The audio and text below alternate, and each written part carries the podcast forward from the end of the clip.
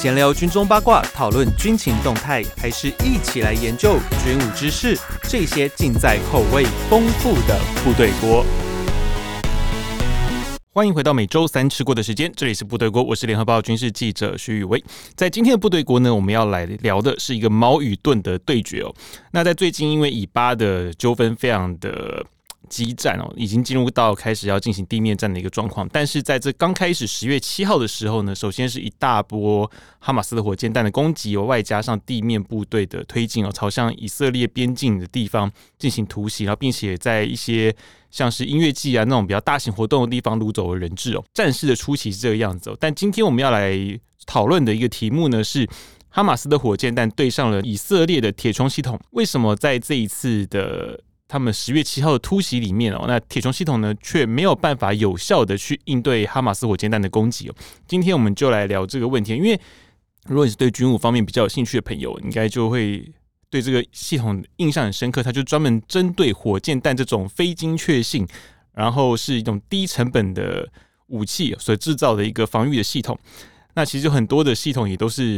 有这种针对性啦哦。而且我们先不讲其他的，就其实。铁穹算是一个蛮经典的一个案例，就是针对某一种特殊的威胁源而去设计的一套武器。那今天呢，我们就来聊，就是在这种铁穹系统跟哈马斯的火箭弹里面呢，诶，为什么他们这个矛与盾的对决里面哦，通常是盾会赢？为什么这一次会是矛会赢？那这个哈马斯的火箭弹到底有哪一些的款式？他们总共有哪些的种类？因为其实我们在不管你是 Twitter 上面。啊，现在应该叫 X 了啦。就不管是 X 上面啦，或者是像是抖音啊，或者说像是其他的一些社群的平台啊，外国人常用的社群平台上面，你可以看到有非常多种你不认识的武器。哦，哈马斯有非常多很奇奇怪怪各种土制的武器。那甚至还有些说什么？诶，怎么是从地下挖水管出来做火箭哦？我们今天就来聊大概他们有哪些的种类。我这边有稍微帮大家做一些整理，今天就我自己来跟大家讲哦，他们这种矛与盾之间呢，他们各自的优缺点在什么地方？那首先呢，我先跟大家聊一下哈马斯的火箭弹哦，因为哈马斯他们在控制了整个加萨走廊之后呢，他们对以色列的攻击基本上，因为以色列建制了一个非常严格的一个边界哦，所以地面战基本上地道是一个方式，但是在零七年左右的时候呢，那很多的地道其实也在。以色列的攻势之下，已经被封阻了。那所以变说火箭弹是他们所使用一个最主要的一个手段哦。呃，那因为他们的火箭弹并没有一个定向性哦，因为他们并没有一个精准导引的套件啊那些设备哦，所以变说这些火箭弹就是乱枪打鸟的一个形式。在哈马斯他们所谓使用的一个火箭里面哦，我们今天先跟大家讲，就是所谓在新闻媒体上面我们常会听到的所谓的那卡萨嘛，就卡萨火箭哦，主要啦。有分三种形式，哦，三个款式，但是在图片上面，或在一些新闻或社群上面的图片上面呢，很多人可以看到它的型号非常的多，哦，卡萨一、卡萨二、卡萨三，哦，卡萨 SH、卡萨 LR，呃，很多的型号，但其实它就只是一个尺寸上面的分别哦，这是最简单的一个分法。那所谓的卡萨 One 哦，是那时候他们自己做火箭里面最基础的一款哦，它是六十米米的。口径六公分的口径哦，射程大概只有四公里而已，所以基本上它就是一个从加萨市中心往外射到边境点哦，针对边境边境区哦，或者是说像是以色列比较靠近加萨走廊附近屯垦区哈所攻击的一个武器。那它的战斗部所谓的 warhead 的部分哦，大概也就只有五百克而已哦，并没有很大。那它的长度大概就是一公尺不到，呃，就是大概一百公分上下。它是一个很短的、很小的一支火箭。那它所使用的一个方式呢，就是大概就是四乘四乘四，就是十六管装在一起，所以很多的在 Twitter 上面的一些图片，哎，我还是要跟整，它叫 X 哦，在 X 上面的一些图片，很多人去拍到，就是在加萨那边的一些阵地，你可以看到很多这种一格一格，像是那种那种卡秋莎那种一方一方块那种火箭的那种发射形式，那个基本上就是所谓的卡萨 One 哦，就是卡萨一型的。火箭弹哦，那另外一个呢，比较大一点点的，就是最常算是最常见的一种哦，呃，就是单支装的那一种，就是所谓的那个 Qassam Two 哦，就是卡萨二型，它的口径呢是十五公分的，就是一百五十米米，射程大概是十公里。那它的 Warhead 的部分呢也比较重，大概就是到五公斤左右。这个的破坏力基本上它就可以对于一些建筑物、一些呃比较像车辆啊那种的，或是一些设施哦做一些。比较有效果的一些破坏哦。那它就是一个比较相对来说啦比较强的一个武器。那卡萨兔呢所针对的目标，当然就是接近一样，也是接近边境，因为它其实十公里也没有到很长。那它就可以针对一些比较聚落的地方，哈，是比较一些城镇的部分去做攻击。那这个武器，当当然，我们还是要回到刚刚前面讲的，因为其实哈马斯他们并没有所谓的一个精准的套件哦，他们并没有 GPS 啊，也并没有说像惯性导航这种设备哦，去可以说去解算说它的弹道需要多少。基本上他们都是靠一些经验哦，就是学长传学弟这种方式，那种经验传承，然后或者说是一些基本的抛物线的计算。去算说这个火箭到底能够打到什么地方，都是一个很不精确的一个打击哦。那所以他们基本上都是用量了，用量去制造出他们那个攻击的效果哦。这是卡萨兔。那再来呢，比较高阶一点的哦，就是卡萨三哈，卡萨 three，就是卡萨三型的火箭呢，它的口径又更大一点点，就是一百七十米米，就是十七公分。那它射程大概是十二公里，虽然说它的那个射程哦，只比卡萨兔多了两公里一些些而已，好像好像感觉很短。不过它的 warhead 的部分呢，它的战斗部就达到了十五公斤重哦，就是卡萨兔的三倍。那基本上它就是要针对一些比较重要的。目标据点哈，重要的城镇市中心做比较大规模的一种损伤哦，这是它的主要的目标。那卡萨兔的好处是因为它的战斗部比较小，因为其实战斗部相对来说是比较贵的哦，所以变成说它会是一个在哈马斯做对以色列进行攻击的时候的一个主力。那卡萨三的话呢，可能就是在一些比较少部分哦，可能做一些呃偶发的一种所谓的一个威慑，或者说是一些嗯。就西方的人来讲啊，叫恐怖攻击哦，就是可能我只打一发哦，那你拦到就拦到，拦不到就算了哦。那就是他们一些比较偶发的、比较偶然的哦，比较少会去做的一个攻击的行动，才使用得到卡萨三。因为卡萨三的造价是比较贵一点的。但是呢，卡萨一到三哦，这个三种火箭基本上就是所谓哈马斯最主要的土制火箭。我们常讲土制哦，就是因为它并不是就走外国的技术，是他们自己土生土长哦，就是国建国造，哼。火箭呢、啊，国建国造，他们自己造的一种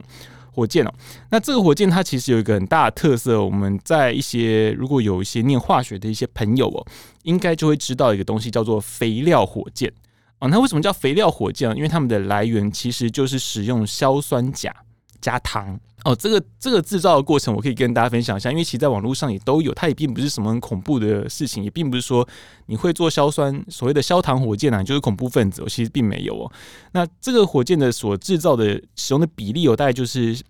那个化学肥料，就是硝酸钾肥料哦，硝酸钾百分之六十五，糖百分之三十五。那在糖的部分呢，我们必须要把它搅拌到非常的细哦，基本上可能会需要用一些搅拌机或是破碎机。就是我们食物上所使用的食物调理机啦，把它打到非常非常细的粉末之后混合在一起，而且要混合很均匀哦。混合很均匀之后呢，你把它放进铁管里面，那当然就是与你所需要的一个射程哈，来做制造。说你这个火箭需要用多粗的管径哦，然后需要多长的管子哦。那这是它有一个比例哦，这比例的话就是要用一些教科书来来去算的啦。好，这个就不跟大家分享了。那这个火箭你填进去之后呢，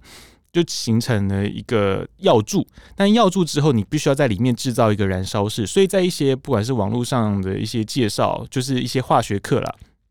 他们在做焦糖火箭的时候，就是你要用一些砖头在中间钻了一个细细的一个洞哦，就是一个槽，那就是它燃烧室之后呢，你要把底部封住。啊，比较有一些讲究的人呢，会在后面做一个 nozzle，就做一个喷嘴之后呢。你要拿一条引线把它引出来之后，毕竟你要点火嘛。那点火之后呢，它就会把所有的压力积蓄在它的燃烧室里面，然后从喷嘴喷出去，它就是有一个动力的存在咯。这就是它的焦糖火箭的一个原理。那基本上哈马斯它的 Qassam One 到 Qassam Three 呢，这三种火箭都是使用这一种的方式来做推进。那它的战斗部是怎么做的呢？基本上它的战斗部呢，诶，也跟硝糖火箭很像。但它就是另外会加叫做硫磺哦，因为硫磺是爆炸，就所谓的黄色火药嘛。那就是用黄色火药呢，反正就做它的战斗部，然后再加上一些钢珠哦，这就是它的一个卡上的火箭的一个攻击的一个原理哦。这种硫磺的爆炸药跟钢珠，基本上它就是所谓的那个高爆弹啊，就跟很多人常看听到那 H 一弹药，其实就是类似的钢珠弹。那这种弹呢，在爆炸之后，它就会形成一个很大面积的一个杀伤，但主要是针对人员。那坚固物体相对的破坏力是比较有限一点哦。那这个爆炸要怎么去爆呢？其实他们也用一些很简单的一些物理的方式去做引爆，就在它的那个弹头的部分哦，它就是用一根弹簧，然后加一根针哦，一根钉子啦，一根钉子在那钉子的前面呢装了一颗子弹哦，所以当撞击到地面的时候，或撞击到物体的时候呢，它前面的那个引信端哦。弹簧会压缩嘛？那钉子会撞击到子弹，子弹就会发射它的那个弹头，弹头就会撞击到它的战斗部，战斗部就会爆炸哦。这就是它的引爆的原理哦。那所以卡萨姆一到三其实它就是一个非常简单，但是在理论上是一个非常务实、可行性很高的一个火箭哦。那也因为这样子而造成了以色列在防空上面对于这个火箭可以说非常的头痛，所以后来才会造出了所谓的铁穹系统。哦，但除了卡萨姆 One 到 Three 这三种很基本的火箭之外呢，其实他们还有其他从外国方面技术引进来的一些火箭。那有些是那个技术引进，那有些是直接从外国走私进来。但基本上这些技术全部都是走私，因为呃，官方不会有人会承认说，像伊朗，虽然说他们很多东西从伊朗或是叙利亚所过来，但是他们。不会有官方的承认说这就是他们所提供给哈马斯的武器。那基本上这些东西，纵使有官方的默认，也都是从走私的管道进来，它不会从一个正式的管道过去哦。因为毕竟它要经过像是那个埃及，或者说它可能要从北边的黎巴嫩哦那些地方，那当然这不太可能去。台面上去运作这些事情，那他们有哪一些外国引进的火箭呢？那首先呢，就是 R 一六零哦。那 R 一六零呢，大概在二零零五零七年的时候呢，他们首次使用这一支哦。那时的目标呢，基本上就是耶路撒冷或者是海法。那这一支火箭呢，R 一六零它是第一支能够达到就是在以色列北方海法城的那个火箭。它的航程是一百六十公里，但这个火箭呢，虽然 R 一六零它也是哈马斯自己自己所制造的火箭，但它其实这一支火箭的技术源自于叙利亚的 M 三零二。那这个叙利亚的 M 三零火箭，它的原料呢，其实又来自于中国哦。但是这个怎么流程怎么流过去？因为叙利亚其实本来跟中国关系就是比较好的嘛。那但是叙利亚呢，到哈马斯的话，那基本上就是走走私的管道。那再来另外一种呢，是那个法加五。那这一支火箭之前呢，其实对耶路撒冷和特拉维夫其实做了蛮多次的打击，而且对那边的民众的威胁其实是蛮大的。那这一支火箭呢，射程是七十五公里哦。那基本上也就是从加萨可以直接射击到特拉维夫跟耶路撒冷。那这个支的火箭的技术引进是源自于伊朗。啊，这个伊朗的火箭呢，并不是直接提供给。哈马斯也这样，也是用走私的哦。那另外一个叫 Grad 二十，它就是伊朗去制造出的一个火箭哦。那也是一样，就是走私整支火箭，直直接走私到哈马斯里面。这一支是二十公里的射程。那另外一个比较有趣的呢，是卫士一一型哦，WS One 一哦。那这一支火箭基本上它是中国制的火箭哦。那一样就是在詹氏年鉴的时候，二零一二年的时候曾经有指出，就是这个是从中国制造，然后。运到伊朗之后呢，伊朗再走私到哈马斯，但这个东西并没有被国际或是任何一个官方机构所承认哦。但是呢，这个火箭到底有没有实际上出现过，其实也没有人真的看过。因为卫士一型的火箭，它其实是可以可以辨识的出来，但是在内斯詹氏年鉴提出这个质疑之后，但是并没有一个真正的照片去拍摄到说哈马斯使用了这一支火箭。但其他像 Grad 二十、八加五、R 一六零、N 三零二，这都是在之前。呃，一些外媒，不管是外媒也好，或者情报上面曾经都出现过的一个火箭。那另外呢，就会有人好奇说，诶，为什么这一次有听到说中国的一些原物料哦，有变成就是哈马斯火箭所使用的一个原料？这是在一些像是微博上面啦，或者说像是一些 X 上面曾经有拍到，说是一些钢铁厂的水管哦，接铁管啦。那。变成哈马斯所使用的一个火箭的原料，当然这些东西可能就是以一些物资的方式运到加萨。那这个东西在哈马斯的一些影片，如果有人有看那个 Twitter 的话，可能会看到什么？哈马斯就是有在介绍说他们怎么去去制造他们的火箭嘛，就从地底下挖出一个水管，然后这些水管之后切成段，切成段之后开始就是去做那个刚讲的焦糖的配方，配方之后填进去之后，然后就把火箭烧出来，然后最后就咻就射出去哦。那这些水管呢，其实从土地里面哦挖出来，其实并不是说什么我把我们水源上面的那个水管直接切掉，而是其实这些原料当初是藏匿在地底下的哦。因为其实你在地面上面铺，就是你用一个露天方式去储放的话，其实你会被一些你会被以色列的卫星拍摄到嘛，那他们就可以去评估说，哦，你是不是最近在制造这些火箭？所以他们都是用掩埋的方式。把这些原物料都掩埋在地底下，那在需要制作的时候呢，才会挖出来。哦，挖出来之后才做切断，开始做后面的一些工程。那刚刚前面讲的百分之六十五的硝酸钾跟百分之三十五的糖哦，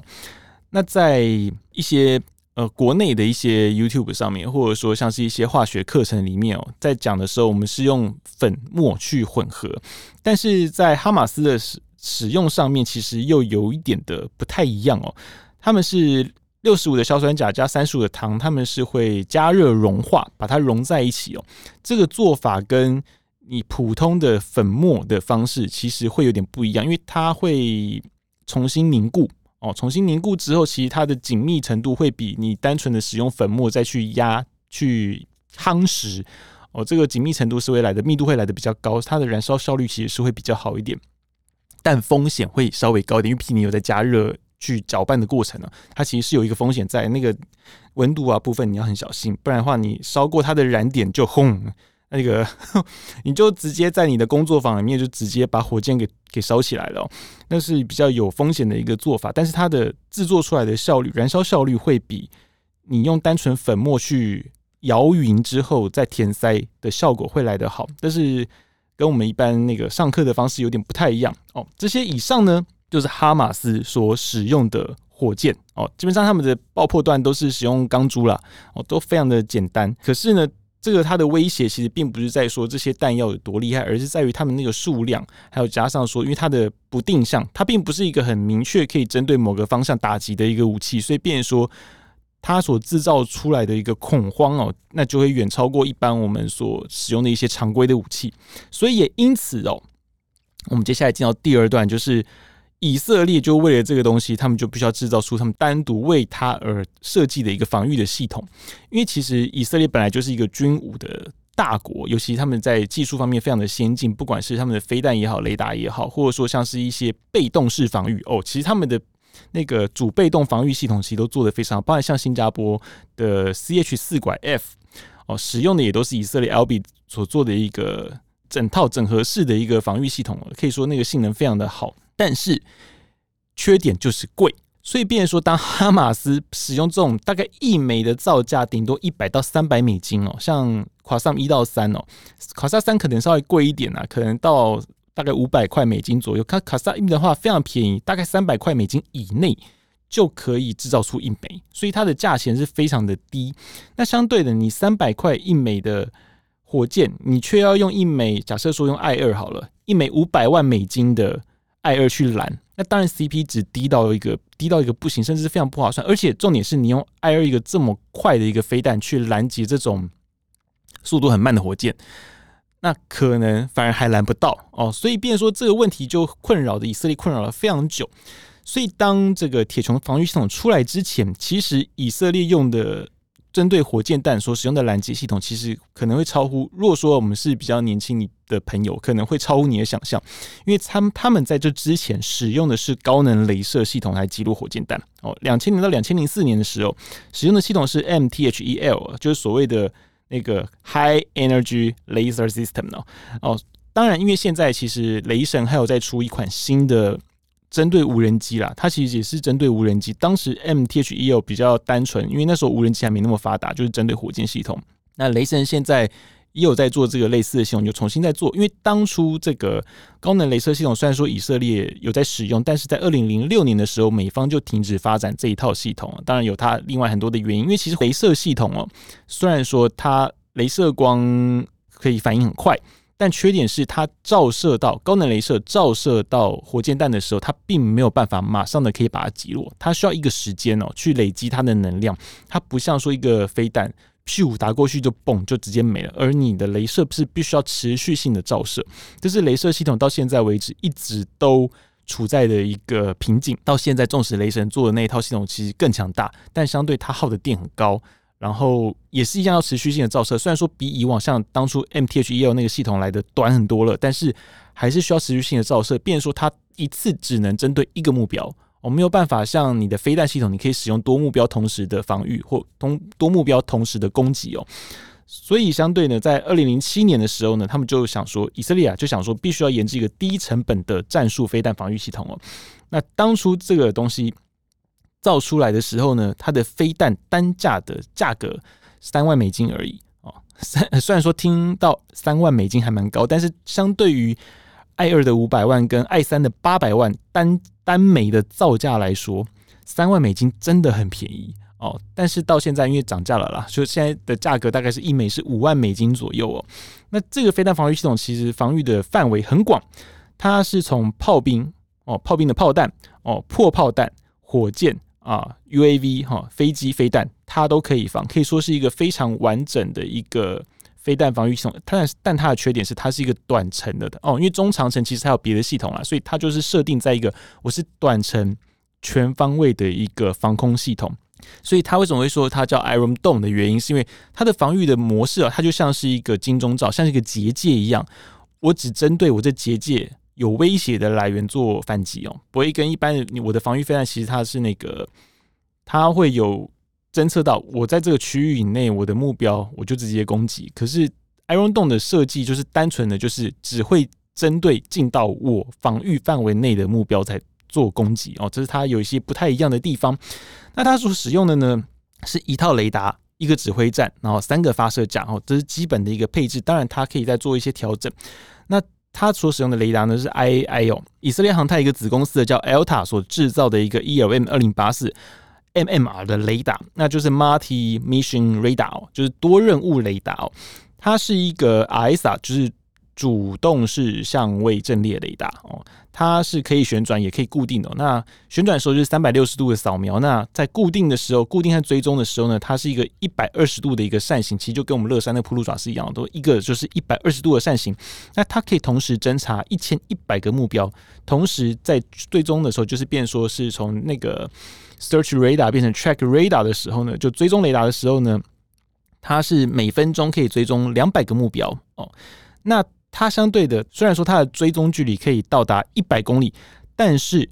它对于短程火箭弹或者是破炮弹的侦测距离呢，那则是二十公里以及五公里。那因为破炮弹它是一个短程的，是一个武器嘛，所以当然它不可能说我可以在二十公里以外啦，因为其破炮弹的射程本来就很短，所以它的侦测距离就只有五公里而已。那它所需要的反应时间是八秒钟啊，相对其实算快的啦，八秒是一个蛮基本，十秒以内。都是一个防空飞弹反应的一个时间哦，它反应时间是八秒。当然，这是当初它刚研发出来二零零七年的一个数据哦。那现在当然它的反应时间又更短一点哦。那它的那个飞弹哦，就塔米尔飞弹哦，射程是二到四十公里哦。所以其实它的追踪可以追到一百公里，但它实际上在四十公里以内的范围，它才会去做攻击，因为那才是它的射程。那火控中心计算呢，会算它的拦截位置。那就刚跟大家讲，就是。它必须要针对，就是会进到我威胁区，哈，我的保护区的范围的地方，它才会做攻击。那它会将预期的一个拦截点控制在空旷地区的上方，但这个空旷地区其实指的就是它的威胁区以外的。受威胁就是保护区啊，它的保护区以外的地方，所以其实这时候就会有一个吊诡的事情哦，就是到底哪边才是一个你保护区？那保护区以外的人，你需不需要被保护？这时候就是一个问题哦。所以在一个案例里面，在加萨爆发冲突那时候开始哦，就是所谓加萨医院被火箭弹击中这个事情，这时候呢就会有一股联想，就是那个加萨医院被火箭弹攻击的时候呢。哈马斯说是以色列打的，那以色列说是哈马斯误击，那这时候会不会就是因为他已经被铁穹击落的时候，而火箭弹转弯击中到加沙医院，就这么不偏不倚的中？哦，这个事情其实在过去一些其他国家的一些冲突的案例中，曾经也发生过类似的事情，但是不会有人承认的哈。所以呢，这个是我们可以去思考的一个方向。这种的确，哈马斯没有要攻击这个医院，那以色列也的确没有要攻击这个医院，但是就是因为这个火箭呢被以色列拦到了，那就不偏不倚的正好中到了这个医院哦。所以有时候一些人伦悲剧都是在一些误会中发生的，就。就是会有这样的状况，这就是战争哦。接下来哦，以铁穹的拦截率来说啦，一开始说八十五以上，但是在两千零五年之后的一些攻击哦，他们甚至已经达到百分之九十五。所以其实这套系统被号称是史上最强的防空防御系统哦哦，所以是评价非常的好。虽然说有一部分的人认为说，你这个百分之九十五的拦截率其实只是针对说到我。保护区上方的威胁，哈，才会是你拦截的拦截率的计算方式嘛？这个有点像是统计学的一个差别，你知道吗？就是我今天可能说，我今天这套铁穹我要保护的是耶路撒冷，但我只针对这些火箭弹要打进耶路撒冷的拦截率是百分之九十五，而不是说这所有的火箭弹打出来的拦截率是百分之九十五哦。这个算术上面就会有一个很大的差异哦，所以变说这个批评是一定会出现的啦哦。但是这个铁穹系统的成功哦，当然。这也是很多人很多人都是认同的一件事情，但是为何哦十月七号那一天呢，铁穹系统还是挡不住哈马斯的火箭弹？我想其实很多的听众应该也都知道，就是因为饱和攻击哦，你的盾。纵使再厉害哦，但是遇上了大量的矛戳进来哦，你可能百密还是会有一疏哦，就是有个缝可以让它直接穿进来。那这时候呢，我们就把一些数据拆开来看哦。那尤其刚前面有讲到，就是铁穹系统它的雷达，它的 AMR 雷达哦，每分钟可以同步追踪的数量呢是两百个目标，它的反应时间是八秒钟。但这部分呢是从它侦知到了这个火箭弹，然后。到我确定我要开始同步追踪哈，或者说是我从真知道这个火箭弹到最后我已经解算出来说它是对我有威胁的目标哦。这个八秒钟是怎么去计算？是从零到我发射飞弹为止是八秒钟，还是说是从零到我变成知道我这个威胁，然后开始要去做各个 data link 的协调八秒钟啊？这其实是有一些细节上哦可以再去琢磨的一个地方啦哦。但是呢，另外一个。在十月七号那一天，哈马斯所投下的火箭弹，就外电最初的一个报道是二十分钟投下了五千枚的火箭弹啊。虽然后来其实有一些的外电报道有下修哦，就后来它官方其实数字有不断的在进行修正。那最后最后最低的一个数字呢，是下修到两千两百枚，但这两千两百枚应该就是实际上有打进到他们所谓铁穹系统他们要保护范围的那个领域里面，大概就是两千两百枚。这时候呢，我们一除哦。二十分钟五千枚的话呢，大概每分钟是两百五十枚。那两千两百枚的话，也有一百一十枚哦。其实这数量非常的大哦。那我们目前已知道铁穹在以色列里面部署呢，总共有十套。那我们再掐一掐，算一下数学哦。一套的铁穹呢，总共有三个发射架，一个发射架总共有二十枚的塔米尔飞弹哦。所以一套发射系统啊，总共有六十枚。那十套总共有六百枚。那在二十分钟内呢，它丢了最低最低，我们讲最低的数字哦，两千两百枚，其实也超过六百枚飞弹，非常非常的多。那另外一个是，其实这些弹箱是可以更换的，但是更换一个弹箱其实需要一点时间哦，大概是十到十五分钟左右时间。为什么会这么久？那也是因为这个弹箱一次里面有二十枚的飞弹哦，就它是五乘四的一个排列哦。那这个弹箱其实重量非常的重，它必须要用吊车，它不像是嗯，我们先曾经军情站有拍过那个英式飞弹哦，它有专门的那个飞弹的换换弹车，上弹车就是三枚挂在那边，然后车开过去之后就把那三枚飞弹推到发射架上面哦。其实那个也需要时间哦。那一次我们拍摄换弹箱的呃换弹的过程呢，差不多也是要六到七分钟。哦，那更何况是弹箱？虽然弹箱它没有飞弹的本体露在外面嘛，基本上换弹箱就是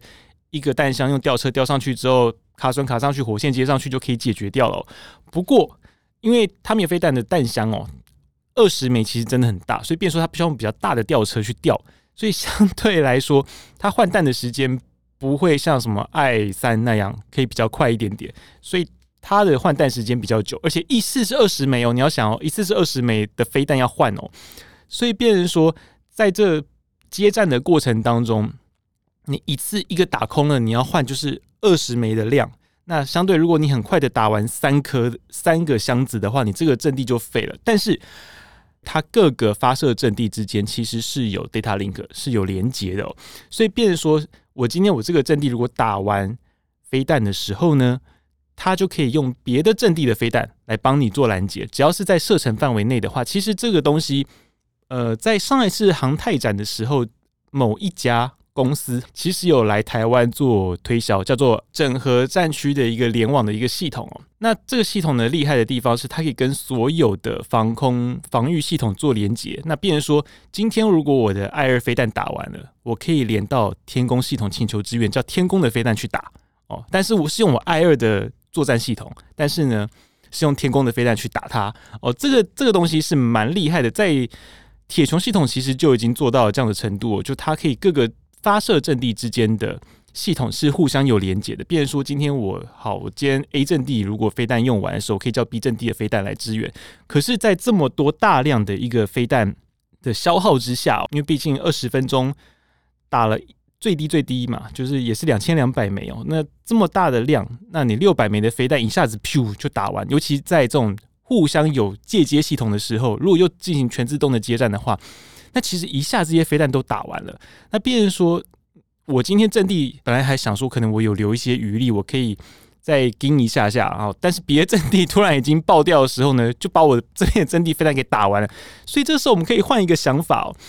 因为其实像很多的所谓的进破防御系统，包括像 CIWS 这种方阵快炮这种系统，你可以看到很多的进破最终端的终端的防御系统，它每一套都是独立在运作，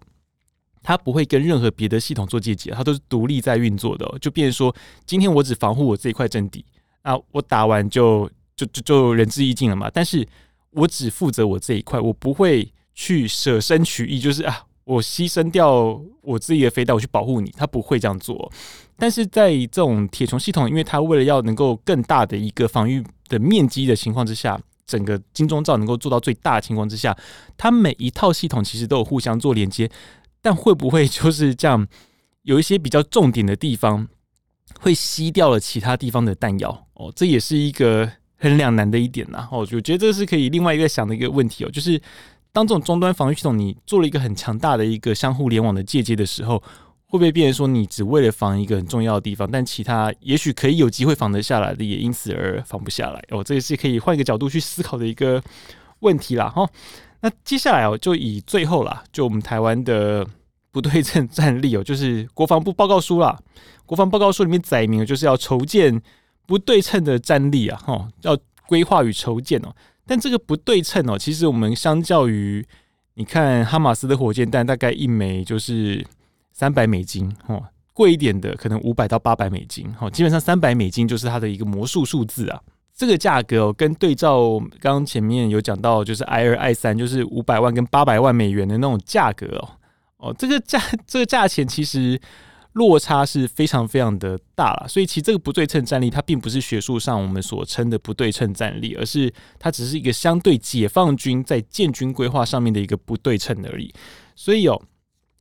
这个二十九套的海马斯啊，包含四百枚的鱼叉啊，哈，那二十九套海马斯里面其实有八百六十四枚的 GMLRS 的那个精准火箭。但这个精准火箭呢，是七十公里版的一般版的火箭呢，还是说是现在比较新的，才去诶、前年了，前年才刚出来的 ER 版的精准火箭哦，那个射程可以到一百五十公里的，哦，那个其实是目前还不知道哦，因为这个才还在实验阶段的火箭，不见得会直接的售台哦，那基本上可能就是七十公里的版本。那这些精准火箭一颗一颗头。的价格其实也是蛮不得了的哦，那大概也是大概这个数字我就没有很确切了，所以我就不在这边讲。但它的价格其实跟一枚飞弹就不会差距到那么那么的远哦，所以变说这个东西到底是不是属于不对称作战？我觉得其实可以去思考一下啦。那接下来我们在下一集里面，我就会跟杰仲哥讨论到地面作战的一个问题，因为其实像美方目前是尽可能的。延缓哦，用像是提供防空防御系统的方式，像美方其实也也有铁穹系统啊，只是他们的套数没有像以色列那么多。但是因为以色列自己生产的数量、生产的进度没办法如此的应急哦，所以变成说美方这边目前是也在支援他们这一块哦。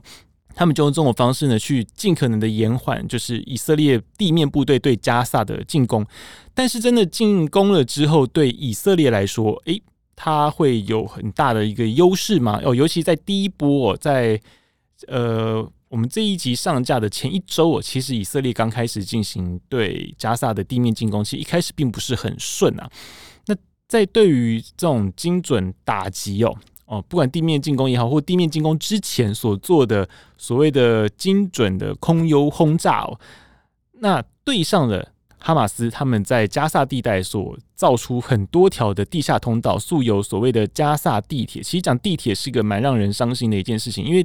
地铁这个交通运输其实是一个算是公共设施哦，但因为加萨其实本身很穷，他们并没有这样子很好的一个基础建设，所以讲地铁其实会感觉有点心酸呢、但是一个精密的哦，避免尽可能避免附带损伤，虽然实际上附带损伤还是很多啦哦，尽可能避免附带损伤的空袭行动，加上高精良的一个地面推进，对上这种地道哈和这种坑道的一个作战哦，会占有什么样的优势？因为其实坑道作战在过去有非常多的案例，不管是北越也好，或者说是像八二三炮战，我们金门也有非常多的坑道来面对中共那时候。很大规模、很密集的一个炮兵的轰炸，所以变成说，你看，相对于你看八二三炮战那时候，我们中华民国挺过来哦，诶，可是这时候如果以色列他对加萨进行大规模的地面作战的时候，这些坑道对于哈马斯来说会是优势吗？还是说以色列其实他们靠着部队的精良，他们能够取得一定的优势？这下一集呢，我会跟纪中老师我们来讨论，就从北越那一次的经验。哦，因为北越那时候是美军对上越共政府嘛，那时候他们的交战状况，哎，其实我们可以对照看一下，会有不一样吗？哦，或者说他这时候随着时代的推移，他会有哪些不同的地方？这就是我们可以观察的一个部分哦。那我们部队锅是每周三更新，如果喜欢我们节目的话呢，也请您追踪订阅，并请分享给你的朋友。如果有什么意见的话呢，也欢迎在 iTunes 下面的留言区留言。那我们部队锅下周三见，拜拜。